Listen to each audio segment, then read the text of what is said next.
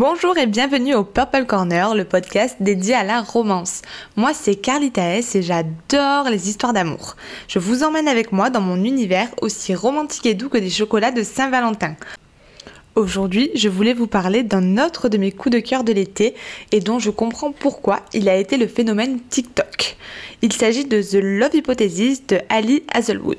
On se retrouve après le jingle et n'oubliez pas, ici, tout finit toujours bien.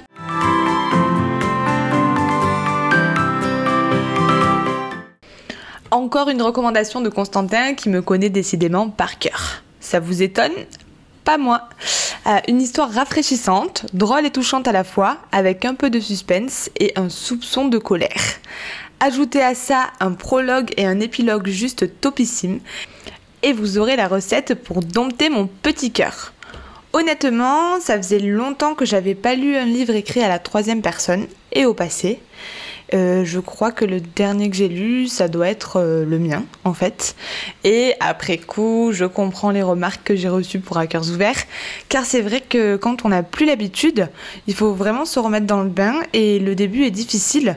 Bon, heureusement, euh, ça n'a pas duré longtemps, et vraiment, je suis ravie de m'être accrochée, car ce livre restera très très longtemps dans ma tête. Mais, mais à culpa, je comprends que ça puisse être dur de passer de la première à la troisième personne.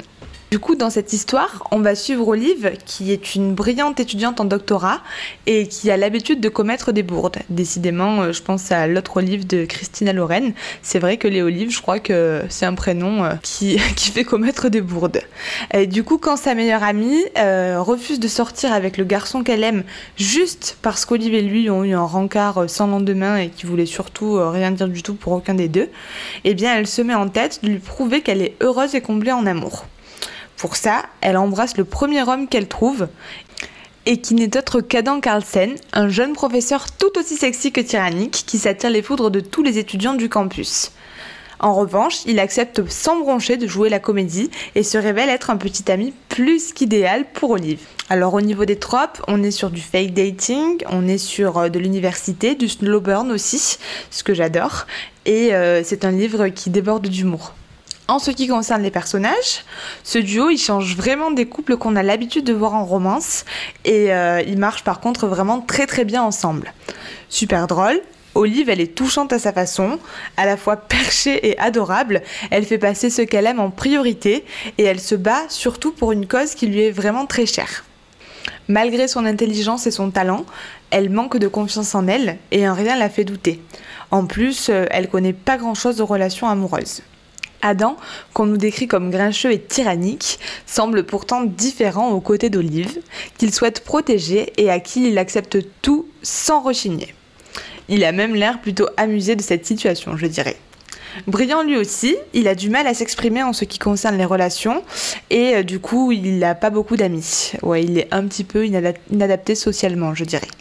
Autant dire euh, que tous les deux se sont bien trouvés et euh, ils vont devenir de parfaits soutiens l'un pour l'autre. Le milieu universitaire, il est super bien décrit.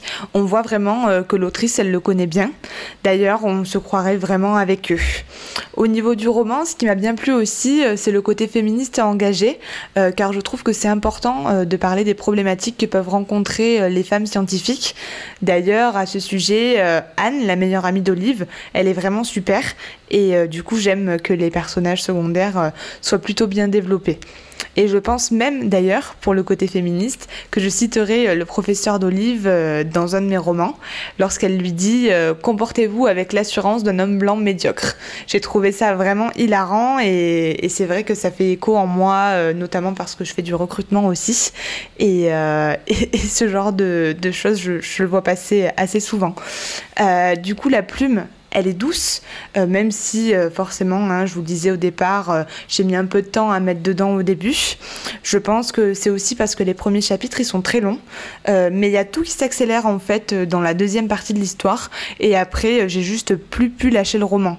L'évolution de la relation, elle est juste trop belle, et en fait, on referme ce livre avec un petit soupir de contentement. Donc, je vous le recommande vraiment. Et une fois n'est pas coutume, je termine avec une citation. Euh, il prit une profonde inspiration. Ses épaules se soulevaient et retombaient en cadence avec les battements du cœur d'Olive. J'aimerais que vous puissiez vous voir comme je vous vois.